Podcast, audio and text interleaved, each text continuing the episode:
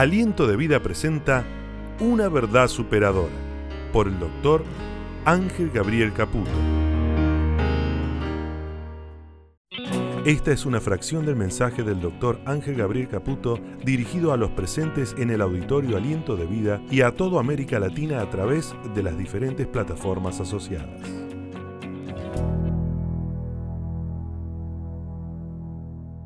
Cantaban fiel, Dios ha sido fiel hasta el final. Y yo sé que Dios nunca soltará tu mano, ni mi mano, hasta el final. Suelo decirle a Dios de manera chistosa, no me sueltes la mano. En esos momentos de la vida que parece que todo se sacude y parece que todo se termina y parece que todo se estrella, ¿a usted nunca le pasó sentirte como que vas a alta velocidad, los frenos no te responden, parece que se estrella todo y yo le digo a Dios, no me soltes la mano. Por eso que en esta noche quiero hablarte de tu mejor compañía. Diga conmigo, mi mejor compañía. No me puse de acuerdo con Daniel, no me puse de acuerdo con los muchachos, pero este versículo retumbó mi corazón porque son las últimas palabras de Jesús a esos muchachos llenos de miedo, sus discípulos. Las últimas palabras, quizás una de las últimas, no toda, pero las últimas palabras que esa muchachada temblando de miedo recibió de su maestro, usted la puede encontrar en Mateo capítulo 28 que Jesús se acercó y les habló diciendo toda potestad, como diciéndole, no se preocupen por nada, no te preocupes por nada. Hoy usted escuchó a su nuevo presidente y yo te digo, no te preocupes por nada. Jesús le está diciendo a los discípulos, Toda potestad me está dada en el cielo y en la tierra, por tanto, id y haced discípulos a todas las naciones, bautizándoles en el nombre del Padre y del Hijo y del Espíritu Santo, enseñándoles que guarden todas las cosas que os he mandado. He aquí, yo estoy con vosotros. Dígalo fuerte. Todos los días hasta, diga conmigo, hasta el fin. De momento que usted le entregó su vida a Jesús él tomó cuenta, lo agarró y no te va a soltar ni siquiera a pesar tuyo. Diga conmigo, hasta el fin. No te va a soltar la mano por un tiempo, no te va a soltar la mano por más que anuncien un ajuste. Dijo hasta el fin. Otra traducción cuando lee este versículo, mire lo que dice dice, yo estoy con ustedes todos los días hasta el fin de la historia. De mi historia. De la historia que estoy escribiendo. Él estará hasta el fin. Y el placer más grande de todo hijo de Dios es saber que llegó la hora para volar con Dios. Tengo grabada la imagen de mi papá llorando de alegría, no de dolor, y diciendo, hijo, yo me voy con Dios. Te espero. Hasta el fin de tu historia. Hasta el fin de la historia que estás escribiendo. Decía Winston Churchill, la historia será benévola conmigo, pues yo mismo la he escrito. Jesús dice, yo estaré hasta el fin de tu historia Tengan por seguro esto, que yo estoy con ustedes siempre hasta el fin de los tiempos. Diga conmigo, hasta el fin. Existen experiencias de vida muy gratificantes y extraordinariamente disfrutables, otras en cambio son verdaderas pesadillas que atormentan. Las mismas se podrían clasificar entre buenas y malas, ¿qué cosa? Más a esta altura del año donde nos tenemos que juntar con gente que no vemos en todo el año y hay algunos que los masticamos pero no lo tragamos, pero nos sentaremos en la mesa. Hay compañías que uno disfruta y hasta es tan agradable estar con ellos que las horas no pasan. Sin embargo, hay de las otras. Y es por eso que hay un dicho muy popular que usted conoce que habla sobre el acompañamiento. Y decimos, o solemos decir, que mejor solo será así. Mire lo que significa acompañar. Acompañar es estar o ir en compañía de otra persona, juntar o agregar con un propósito determinado, sumar valor al otro, destacando sus virtudes y méritos por alcanzar, compartir un propósito en común que lleva a la realización colectiva. O sea, Acompañar es esto, acompañar es sumar un valor agregado, acompañar es juntar, agregar, o sea, me junto con alguien, me arrimo a alguien, estoy en compañía de alguien porque ese otro ser me va a sumar, o sea, por eso muchas veces nos juntamos con amigos. Está totalmente prohibido juntarse. ¿Quién le dijo a usted que se pueden juntar? Siempre y cuando no inviten al pastor. Me encanta porque esta es una iglesia que les encanta juntarse. Comen, beben. Si cualquier excusa, hasta de organización, es una comida. Como buenos italianos parecería que todo lo hacemos comiendo. Pero la compañía es eso, la compañía es sumar, agregar, te vas de una reunión diciendo, qué lindo lo que me dijo, qué lindo que la pasé, qué bien que me hace juntarme con esta gente. ¿No te pasa así? ¿No te pasa que hay gente que vale la pena estar y decir, algo me dejó, algo me quedó? No solamente un testimonio, también una experiencia de vida, o me acompañó, me, compartió su propósito, me dio un valor agregado, o sea, me agregó algo. Sin embargo, hay gente que en vez de agregarte, quita, te saca. ¿A cuánto le pasa?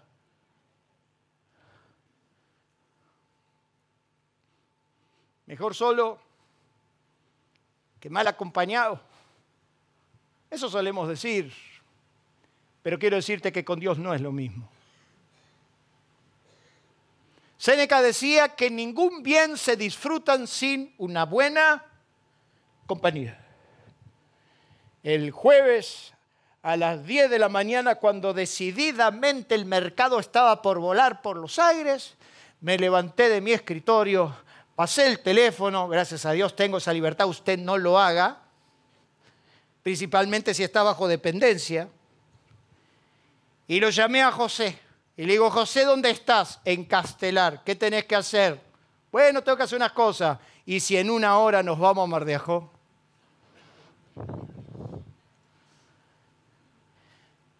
José lo pensó como un segundo.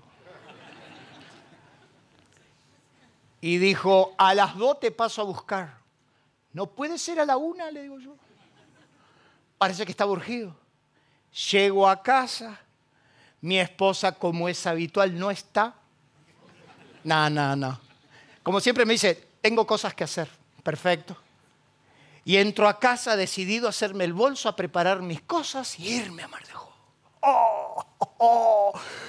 ¡Qué lindo! ¡Qué corto fue el viaje! Le sacamos el cuero a todos. Mire, no, faltó uno. Le hicimos pelo y barba generalizada a todos. Y qué lindo en ese viaje que va y viene, mate y va, mate y viene. Nunca faltó la palabra. Nunca faltó el recuerdo. Nunca faltó. Llegué a mi departamento y la nostalgia, los olores, los, las cosas que quedan impregnadas en las paredes, las fiestas, los encuentros, los dibujos de mis hijos cuando yo los dejaba allá y me volvía acá para predicar en el verano y le mandé un mensaje, estaba hecho un gagá, le mandé un mensaje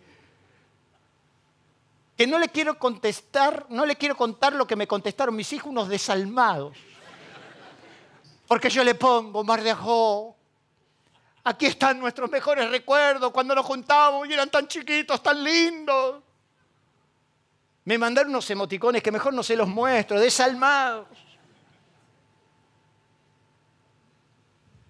Qué lindo caminar, qué lindo recordar, qué grata compañía. Cuando te vas de viaje, cuando andás, cuando venís, cuando te juntás. Bendigo el momento que nos encontramos con el equipo para analizar problemas, pero es una grata compañía, me agrega algo. ¿Por qué? Porque ningún bien se disfruta sin una buena compañía.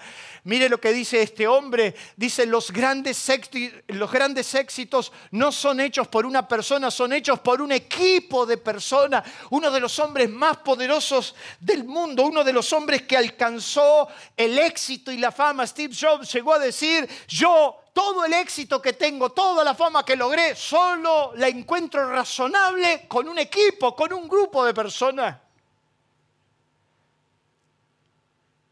Y el mismo Salomón dice precisamente en Eclesiastés que mejores son dos que uno, porque tiene mejor paga de su trabajo, porque si cayera, el uno lo levantará a su compañero, pero hay del solo que cuando cayere no habrá segundo que lo levante, hay del solo. Nosotros disfrutamos, conocemos la compañía de nuestro Dios. Hemos aprendido a valorar que Él está con nosotros en cada detalle. Y yo no te vengo a hablar de la compañía de los mortales. Yo no te vengo a hablar de la compañía de los que te hacen bien. Yo te vengo a hablar de la compañía de uno que nunca te va a soltar la mano, que siempre va a estar con vos, que siempre estará a tu disposición y que siempre, siempre, siempre te ayudará. Dele un fuerte aplauso a Dios por eso.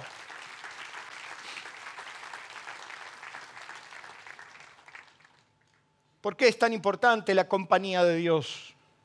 En primer lugar, porque la compañía de Dios te, ¿qué dice ahí? Tranquiliza. ¿Estás nervioso? ¿Cuántos nerviosos tengo acá? Ah, te pusiste nerviosa. Qué linda está la fiesta, ¿no? Parece que hoy nos dijeron que llegó la cuenta. Y yo le decía a Josecito, mirá, yo no sé la gente lo que es nuestro país. Parece que estamos por chocar de frente y en Mar de Ajó, bueno, es razonable, Mar de Ajó es un centro turístico importante. No había casi dónde comer. los negocios así, y eso que la nafta me lo aumentaron un 30%. ¡Ah! ¿Estás nervioso? ¿Te estás alterando un poquito?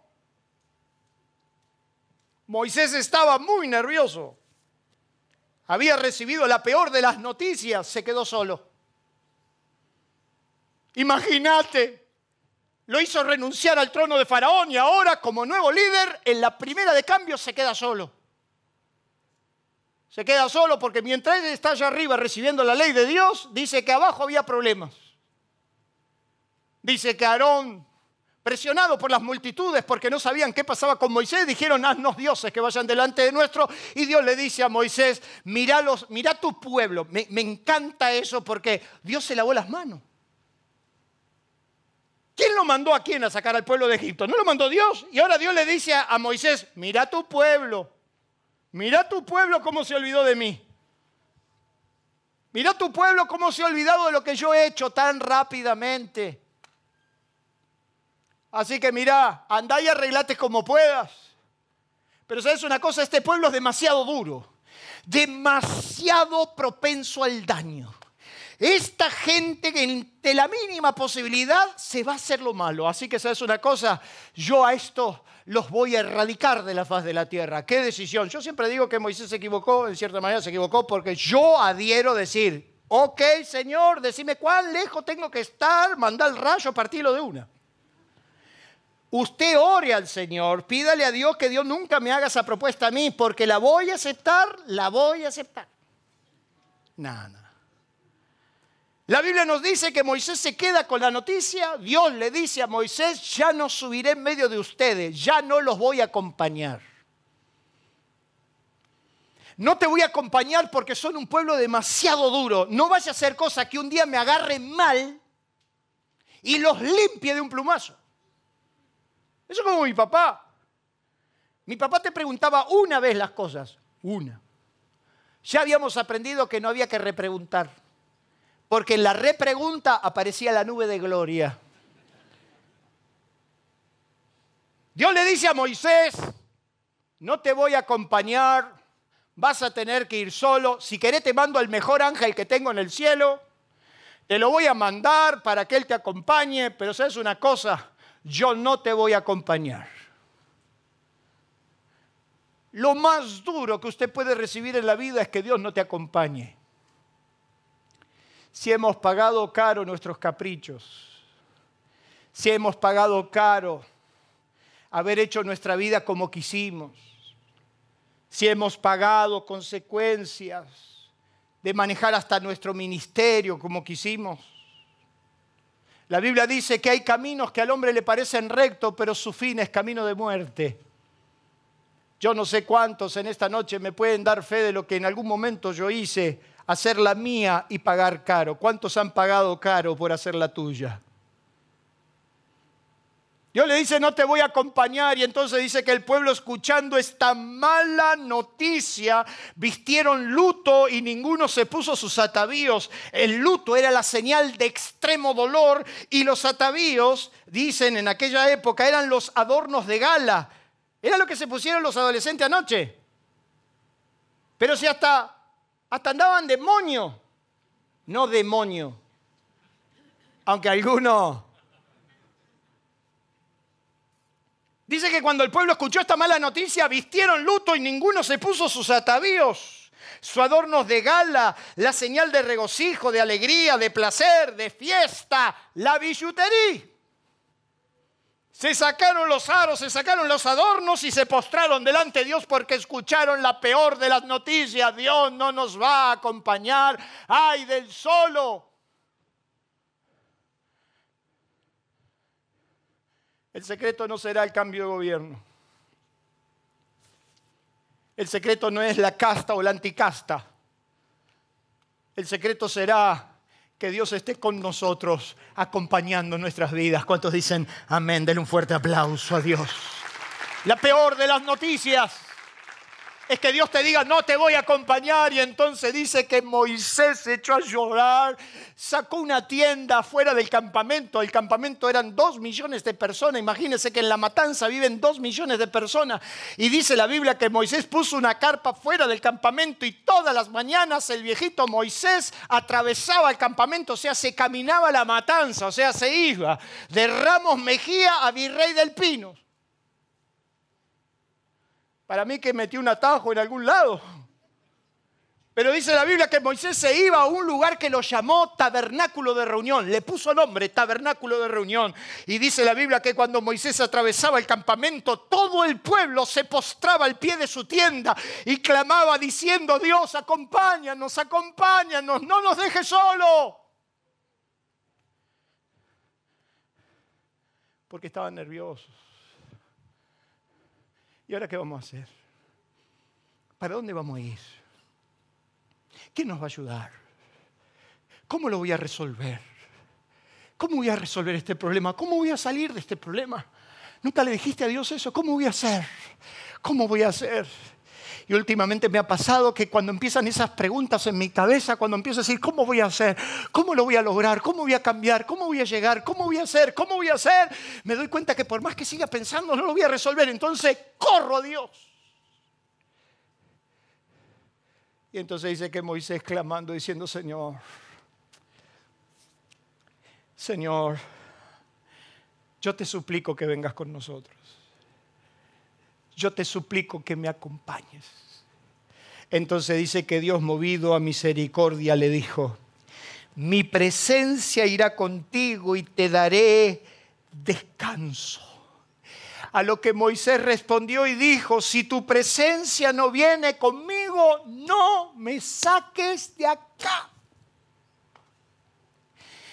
Creo que este es un buen momento para decirle a Dios, si tu presencia no me acompaña en el 24, matame acá. ¿Cuántos se animan?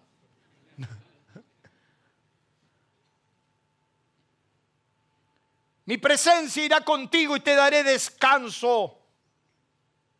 Otra traducción dice, yo mismo en persona delante de ti te acompañaré y procuraré tu descanso. Otra traducción dice, te daré reposo. Y otra traducción dice, tranquilizaré tu ánimo y todo te saldrá bien.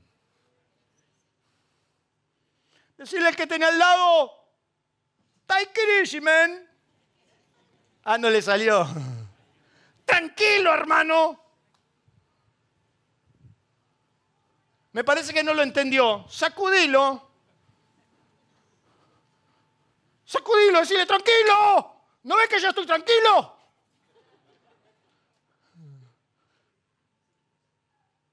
Yo en persona te acompañaré y tranquilizaré tu ánimo. Te voy a bajar a tierra. Soy tu mejor de sotanil.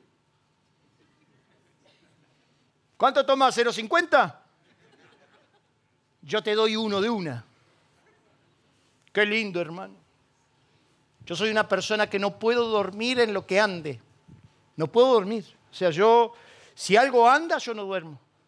Y estos desgraciados que tengo acá, cuando nosotros hacíamos gira por todo el país y por Sudamérica, como el único que nunca se dormía era yo, por más que estaba muerto de cansado, yo no me dormía, me ponían a manejar a mí. Yo he hecho Buenos Aires, Santiago del Estero, Santiago del Estero, Buenos Aires, así, porque no me puedo dormir. Y no me puedo dormir, no me puedo dormir, no hay caso. Y cuando teníamos la casa rodante, encima íbamos atrás en el dormitorio, atrás teníamos un dormitorio, y voy a decir, acostate y dormí. ¿Qué voy a dormir manejando a David? Ahora que no está, le pego. Imposible. Si cuando manejaba David usted escuchaba el dual del colectivo que hacía... ¿Qué vas a dormir? me levantaba y acompañaba. Y si no manejaba, vos te dormías siempre, aunque teníamos uno que dormía parado, ¿te acordás? Ya sabe quién es. Había uno que lo dejábamos así en percha y quedaba dormido. Yo digo, ¿cómo puede dormir? No podía dormir. Entonces, con los años, que no vienen solos, me empezó a pasar que yo llegaba a destino y después de no dormir, 26 horas de micro o 16 horas de vuelo, bajaba y predicaba a la mañana, a la tarde, a la noche. ¿Cómo hago? Entonces dije, o me drogo después o me drogo antes. Entonces fui a un médico y le dije, mira, me tenía que dar una mano. No puedo más, no puedo más. Si yo se mueve algo, no me duermo. Y un médico amigo. No voy a decir quién es porque me está mirando del exterior. Me dijo, mira, para estos casos, esto. Guarda, solo para el viaje. No, me voy a drogar, solo para el viaje. Y entonces me dio una, una pastillita. ¿Cómo se llama? Una... Bueno, no importa. Y me dijo, tómate la mitad. Y a mí me dio pena. ¿Qué hago con la mitad? Después la mitad se pierde, se cae, es un desastre. Y digo, ojo que no ve, corazón que lo siente. Me clavé un gramo, así, ¡pum! Qué lindo fue.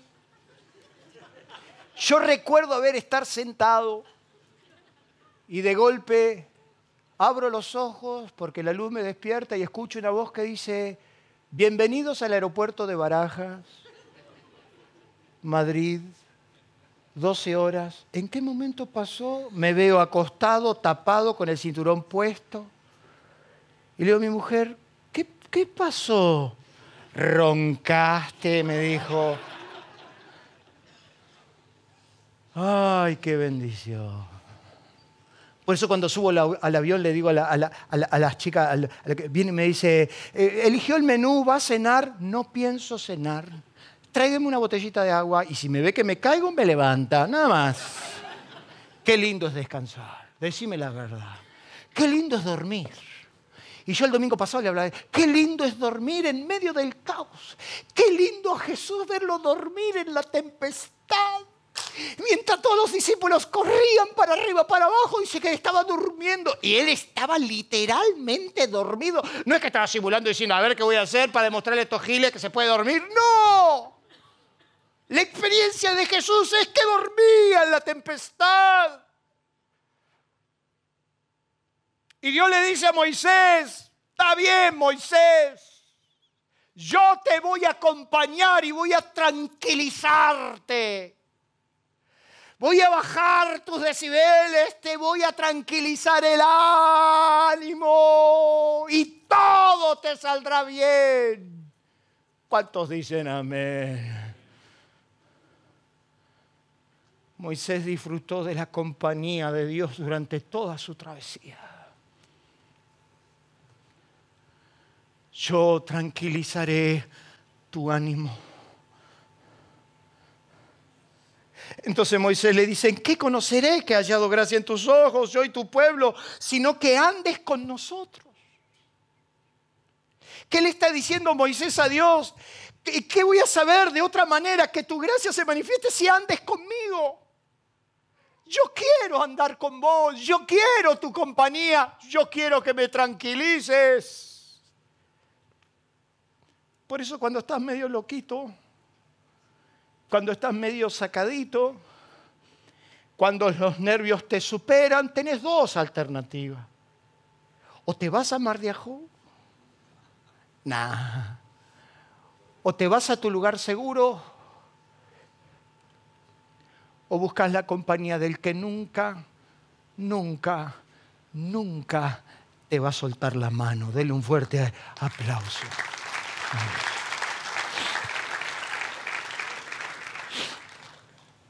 La compañía de Dios te hace distinto,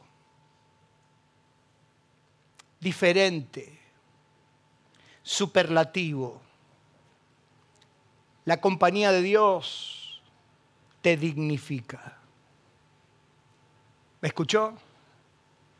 Yo deseo juntarme con Él, yo quiero estar con Él. ¿Por qué? Porque Dios está en Él. Y cuando me junto con Él me hace bien. La compañía de Dios te dignifica a tal punto que todo el mundo quiere abrazarte, quiere estar con vos. La compañía de Dios te hace distinto. ¿Por qué es importante la compañía de Dios? Porque te alienta, te alienta. Miren, no le crean nada a todos estos sinvergüenzas que hablan, si nos han mentido toda la vida.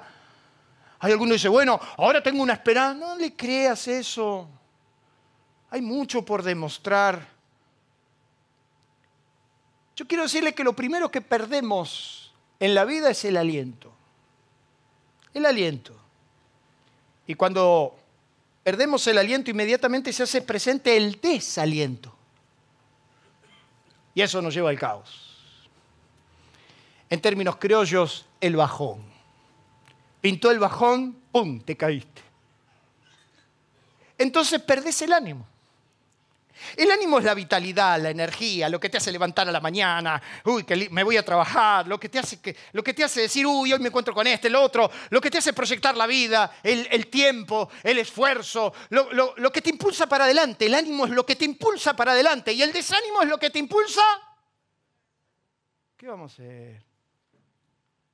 ¿Qué vamos a ir? Mirá si José me respondía, ¿qué vamos a ir? ¿Qué vamos a hacer Mar de El departamento está cerrado todo el año, un loro, humedad, mugre por todos lados. Si unos filisteos que anduvieron por febrero me lo cerraron ahí como me lo cerraron. El ánimo te empuja para adelante, vamos que llegamos y dale que podemos. Y el desánimo te tira para atrás. Habían pasado casi 35 años del desierto, más o menos quizás 34 para ser más exacto. Aarón ya había muerto y Moisés tenía que morir. El desierto no fue fácil, diga conmigo, el desierto no, no es fácil. Más la generación que ya estaba en ese momento había, visto morir la anterior. 38 años comiendo lo mismo, 38 años vistiendo lo mismo. 38 años. Más, menos, o 30. Ponen el número que quieran. Pero lo cierto es que dice la Biblia que caminando por el desierto y habiendo visto todo lo que habían visto, se desanimó el pueblo por el camino. Y nosotros le pegábamos, ¿viste? Lo que pasa es que los judíos, hay algunos que hablan así, ¿viste?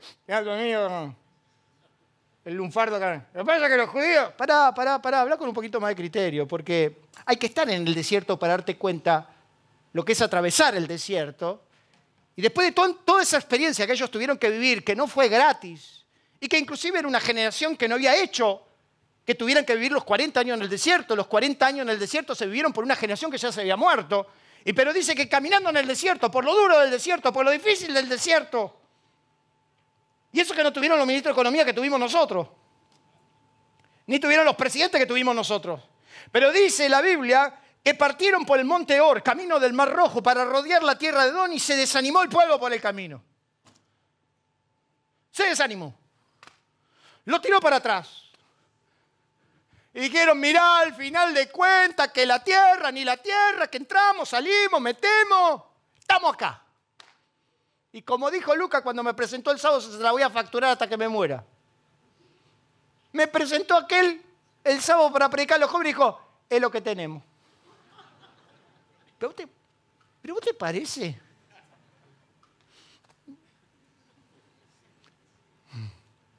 ¿Mira cómo me presentó? Es lo que hay. Y yo salí y dije, bueno, listo, como es lo que hay, predico yo. Se desanimó el pueblo por el camino. Y como se desanimaron, después del desánimo, ¿qué viene? Después del desánimo viene el caos.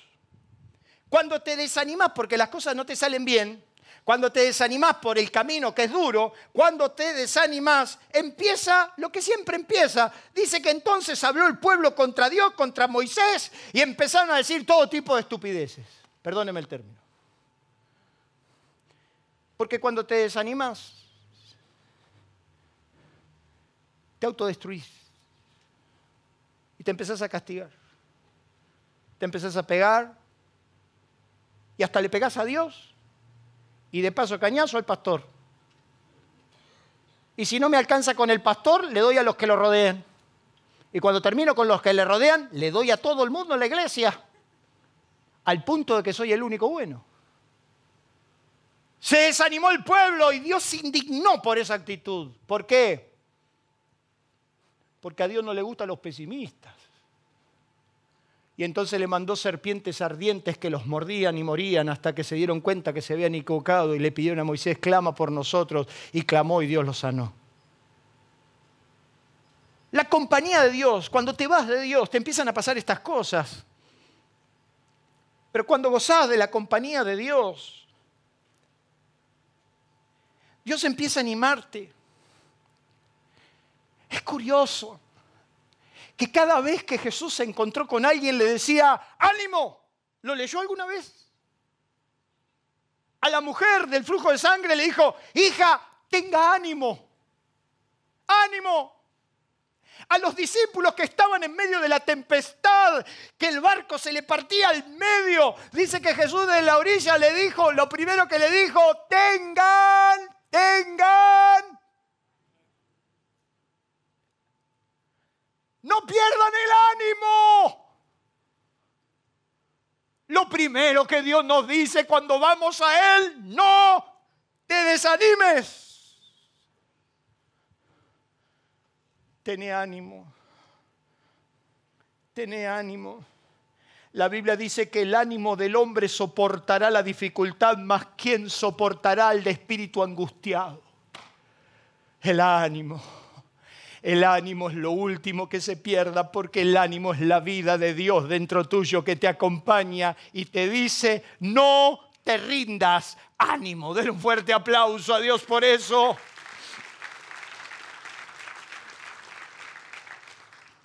Por eso el salmista decía que aunque ande por valles de sombra y de muerte, Él estará al lado mío. No temeré porque tú estarás conmigo tu vara y tu callado me infundirán, me infundirán aliento. Por eso somos aliento de vida. Y la gente de aliento de vida es gente que alienta, no gente que desalienta. Somos de los que alentamos.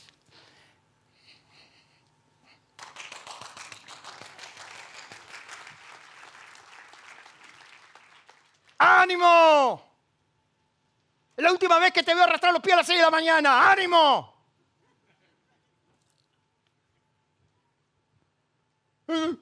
Hay algunos que no. Y ahora no van a quitar lo de. ¡Ánimo! Tenemos un país precioso. Lo podemos cambiar. Ánimo. La compañía de Dios conoce una palabra que no todos conocen. La palabra es, es inalterable. La lealtad de Dios. Solo cinco minutos más. Lo hemos cantado. La fidelidad de Dios. Qué leal es Dios. Qué leal. Mira que, mira que lo traiciono, ¿eh? Mira, mira que, mira que me escapo. La lealtad y la fidelidad de Dios son características propias de Él, que lo único, que lo único que lo hace irreemplazable, Él es leal. Decirle al que tenía al lado, Él es leal. Es una persona leal, imperturbable en el tiempo fiel, un roble, fiel, siempre fiel. Y dice la Biblia que un día Israel empezó a decir, Dios se olvidó de mí. Sión dijo, me dejó el Señor, se olvidó de mí, se olvidó. Y Dios le dice, ¿se olvidará la mujer de lo que dio a luz? De ninguna manera. Aunque ella sea tan bruta de olvidarte, yo nunca me olvidaré de vos porque tengo en tus manos, en mis manos, te tengo esculpido tu nombre. Y entonces en Isaías capítulo 41 le dice, no temas porque yo estoy contigo, no desmayes porque yo soy tu Dios que te esfuerzo, siempre, siempre te ayudaré, siempre, siempre te sustentaré, siempre.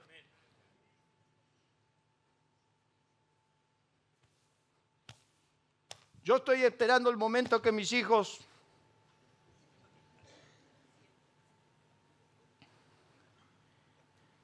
y les daré las herramientas mejor que como padre pude darle. Pero ellos saben que aunque se casen, y aunque convivan con extraños y forasteros, forasteras, Él y ella son hijos para mí. Y ellos, mis hijos, saben que conmigo y con mamá cuentan siempre. Cuando se vayan de casa le voy a decir lo que me dijo Carmela. Mi mamá me sentó y me dijo, hijo, te voy a decir dos cosas. ¿Qué mamá? Vos no me preguntaste, vos te casás. Bien. Te voy a decir la primera. Vos te vas y acá no volvés.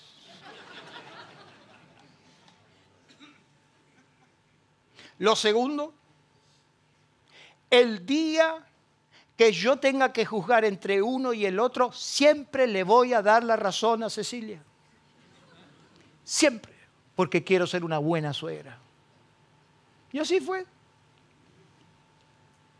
Pero mis hijos saben que conmigo y mis hijos que vienen y mi hija que viene sabe que conmigo contarán siempre.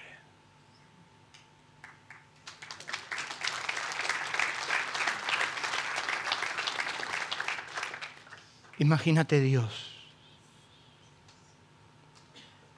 que te dice siempre, siempre te voy a ayudar, siempre te voy a sustentar. ¿Sabes por qué? Porque yo soy fiel yo soy leal, aunque vos no lo seas. Y eso me parte. No puedo creer que la Biblia se encargue de decir, conoce pues que Jehová tu Dios es Dios fiel que guarda el pacto y la misericordia a los que le aman y guardan sus mandamientos hasta mil generaciones. A lo que Pablo recoge el guante y dice a Timoteo, Él es fiel. Y si fuéramos infieles, Él permanece fiel porque no se puede negar a sí mismo.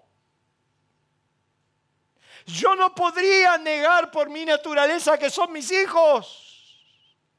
Y aunque ellos lo hagan todo mal, son mis hijos. Y por eso tienen que saber que siempre, siempre contarán conmigo. Imagínate Dios. que te dice que aunque vos seas infiel,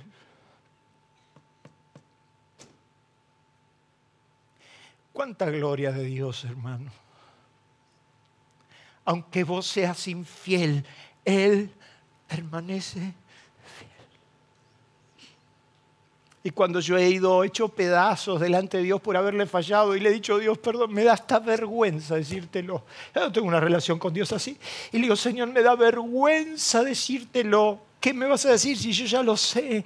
Yo he encontrado a Dios siempre de la misma manera, con los brazos abiertos, dispuesto a perdonarme. Ese es tu Dios. Dele un fuerte aplauso por eso.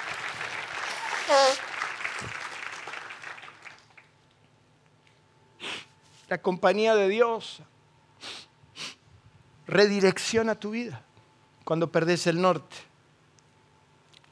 cuando perdés el rumbo. El mandato de Jesús a los discípulos había sido claro, quédese en Jerusalén y no se muevan. Pero dice que dos discípulos que no eran de los doce, pero que estaban cerca de los doce, Dos discípulos se fueron a una ciudad, a su ciudad llamada Emaús, que significa aguas calientes. Exactamente a 11 kilómetros de Jerusalén, 11 kilómetros. Y dice que estos dos discípulos de Jesús iban caminando, habrán sido importantes porque Jesús se tomó el tiempo para encontrarse con ellos. No era de los doce, pero estaban cerca. Y entonces dice que estos caminaron 11 kilómetros, Jesús al lado de ellos y no se habían dado cuenta. ¿Cómo se puede pasar una vida sin darte cuenta que Dios estuvo siempre? Vos que pensaste que, que habías ignorado a Dios toda tu vida, tu vida no estuvo ignorada por Dios, Dios te acompañó y te y te ha guardado por más que no tenías conciencia de Él. Y entonces dice que iba caminando con estos. Y estos se iban a su ciudad. Pero Jesús les había dicho que se queden en Jerusalén. Pero se fueron enojados, se fueron decepcionados. Se fueron diciendo, nosotros pensábamos que este tipo nos iba a liberar y este tipo no nos liberó. ¿Y si mañana te falla mi ley? ¿Qué? Entonces dice que estos se fueron a Emaús. Y entonces se acercó Jesús y le dijo, ¿qué, qué, están discutiendo entre ustedes? ¿Que sos el único forastero que no se ha dado cuenta de las cosas que han pasado en Jerusalén? Por favor. Así como somos nosotros. Por favor. Nosotros pensábamos que este tipo no iba a liberar y nada, viejo. Pero se preguntaban y se repreguntaban porque decían, aunque unas mujeres nos dijeron que hace tres días fueron al sepulcro y no lo encontraron. Ya pasaron tres días la suma no me dan. Y entonces dice que Jesús le empezó a hablar, oh insensatos y tardos de corazón para creer. No era escrito y estaba escrito y le demostró por todas las escrituras acerca de que, de que era necesario que el Cristo padeciese y sufriera todas estas cosas. Entonces eh, les habló, les, les sugirió la palabra. Pero ellos tenían, pero nosotros pensábamos, la decepción te lleva a eso. Pero dice que cuando llegaron a Emaús, a su ciudad, llegaron a Emaús. O sea, habían hecho 11 kilómetros, llegaron a Emaús. Dice que Jesús, llegando a la aldea que iban, él hizo como que se iba más lejos, más ellos le obligaron a quedarse. Algo lo intuía, algo sentían que era distinto, algo, algo les habrá pasado que dijeron, estos 11 kilómetros no fueron iguales, este hombre algo nos habló porque nos arde el corazón. Porque cuando Dios te acompaña te arde el corazón. Y entonces dice que le obligaron, quédate con nosotros, quédate. Hay un viejo himno que cantábamos, quédate Señor, se te hace tarde. Quédate con nosotros. Y entonces dice la Biblia que Jesús tomó el pan en presencia de ellos y cuando lo partió los ojos de ellos fueron abiertos y reconocieron que era Jesús y reconocieron que era su compañía. Y decían uno al otro, no ardía en nosotros nuestro corazón cuando este tipo nos hablaba.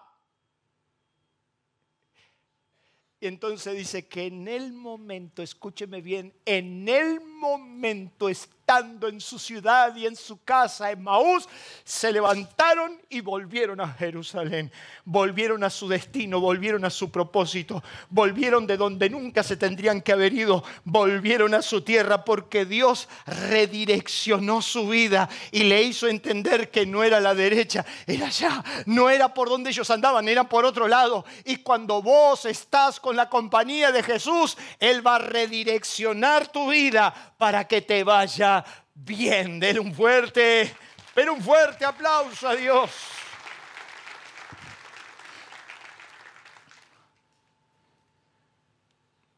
Volvieron al lugar de donde nunca tendrían que haber partido.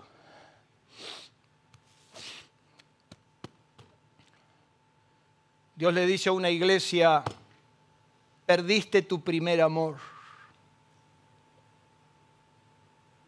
te caíste. Te aconsejo que recuerdas dónde has caído y vuelve a hacer las primeras obras. La compañía de Jesús te redirecciona y te pone en el carril correcto.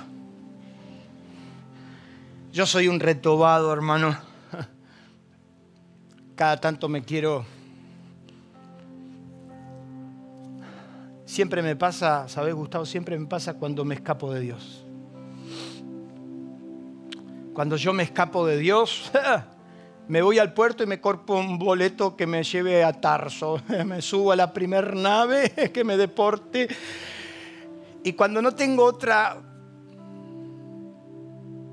que ir a los pies de Jesús, ya me doy cuenta que le estoy errando. Y Dios me espera con el puchito así.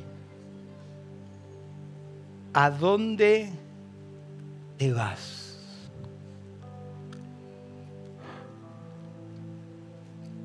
Jesús le dijo a los discípulos, ¿se quieren ir? Está duro esto, ¿no? ¿Se quieren ir? Pero le dice, ¿a dónde?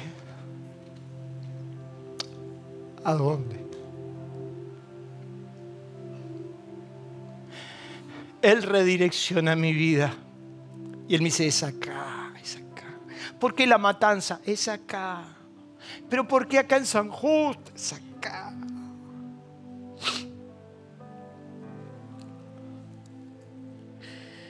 La compañía de Dios te hace invencible.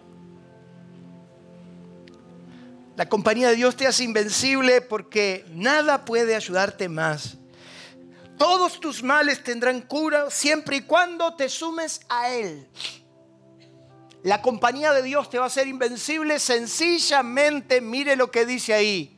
¿Qué pues diremos? Dice Pablo. ¿Qué pues diremos? Si Dios es por nosotros, ¿quién?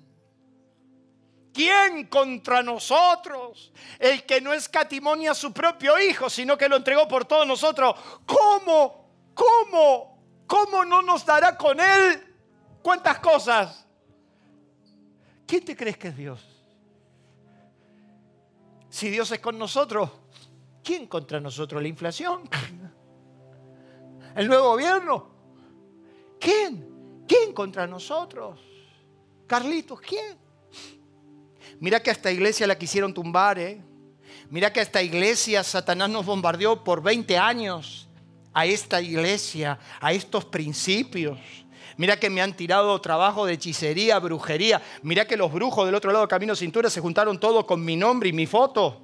Mira que se han juntado contra nosotros. Mira que no han hecho trabajos de hechicería para, para perjudicarnos. Mira que nos han tirado trabajo en la verdad. Mira que nos han chuzado. Mira que nos han tirado. Mira que han hablado mal. Mira que, que levantaron falso testimonio. Mira que dijeron mal. El sábado salíamos de la reunión de jóvenes y había tantos autos que estaba bloqueado y estaba mi camioneta allá por el fondo y una familia que trataba de salir no podía porque los autos estaban bloqueando todo y decías, mirá esto, cortan todo. Y acá seguro que tenés la camioneta del pastor. Mirá vos. Mirá que nos han pegado en los tobillos. Eh. Mirá que nos han pegado de adentro y de afuera. Pero con la compañía de Dios. Si Dios es por nosotros, ¿quién contra nosotros? Si Dios que no escatimó a Jesús, ¿qué pensás que no te va a dar? Te volviste un invencible y no te diste cuenta porque con Dios somos mayoría. Dele un fuerte aplauso a, Dios. Porque más vale dos que uno, porque cuando uno se cae, el otro levanta, y cuando te caes, Dios te levanta. Póngase en pie. La compañía de Dios te hace invencible. No hay montaña más alta, no hay problema tan grande, no hay circunstancia tan adversa que Dios no pueda vencer. Todo lo puedo en Cristo que nos da las fuerzas.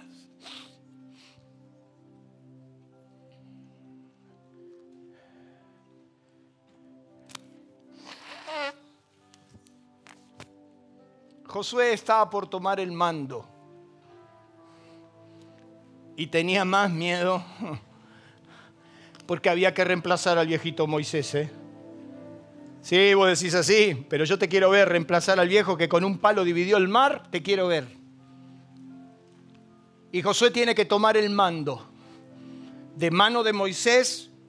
Moisés en presencia de los ancianos le tiene que entregar el mando. Imagínense muchachos, ya tengo preparada la ceremonia. ¿eh?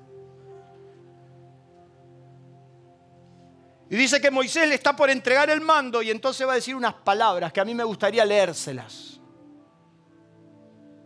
Deuteronomio 31. Moisés, delante de Moisés, de Josué, lo mira fijo, lo mira, fue su sirviente más selecto, estuvo con él todo el tiempo, lo sirvió por 40 años. Josué estuvo cerca cuando Moisés hablaba con Dios. Josué sabía el corazón de Moisés. Y ahí está Josué, sumiso, humilde, su mejor general, su obediente sirviente, por recibir el mando. Se está despidiendo la epopeya, se está despidiendo el héroe, se está despidiendo el hombre más grande, Moisés y lo mira fijo a Josué. Y Josué tiene que darse vuelta y tiene todos los generales que se criaron con él. Y entonces Moisés levanta la mano sobre Josué y le dice, esforzaos y cobrad ánimo, lo mismo que Dios. Esforzaos y cobrad ánimo, no temáis ni tengas miedo de ellos, porque Jehová tu Dios es el que va contigo, no te dejará ni te desamparará. Y llamó Moisés a Josué y le dijo en presencia de todo Israel, esfuérzate y anímate. Porque tú entrarás a este pueblo, a la tierra que juró a tus padres que le daría, y tú les harás heredar. Y Jehová, Jehová Jehová te va a acompañar, Josué. Y yo le digo a los muchachos, Dios te va a acompañar. Dios va a estar con vos. Dios va a ser tu compañía. Te va a ser vencedor. Te va a levantar porque no te va a dejar. No te va a desamparar. Nunca te va a abandonar. Nunca soltará tu mano. Siempre, siempre, siempre te bendecirá.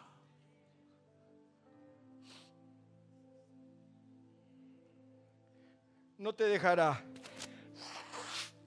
Y le dice a Josué, escuche, no te dejará ni te desamparará, no te intimides.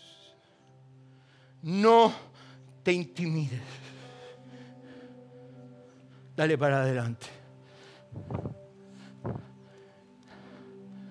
Yo tengo la vida resuelta, muchachos. Pero esta misma crisis que ustedes ven en el país, yo la vi con mis amigos en los 80. Y yo despedí a mis amigos del aeropuerto porque se iban de este país. Y yo me quedé. Y yo me quedé porque creí esto. Y yo te digo, no te muevas. No te muevas. Quédate, que Dios siempre te va a bendecir, siempre te va a ayudar, siempre te va a sostener. Me gustaría que simplemente en esta noche cierre sus ojos, incline su rostro. Aliento de Vida presentó una verdad superadora.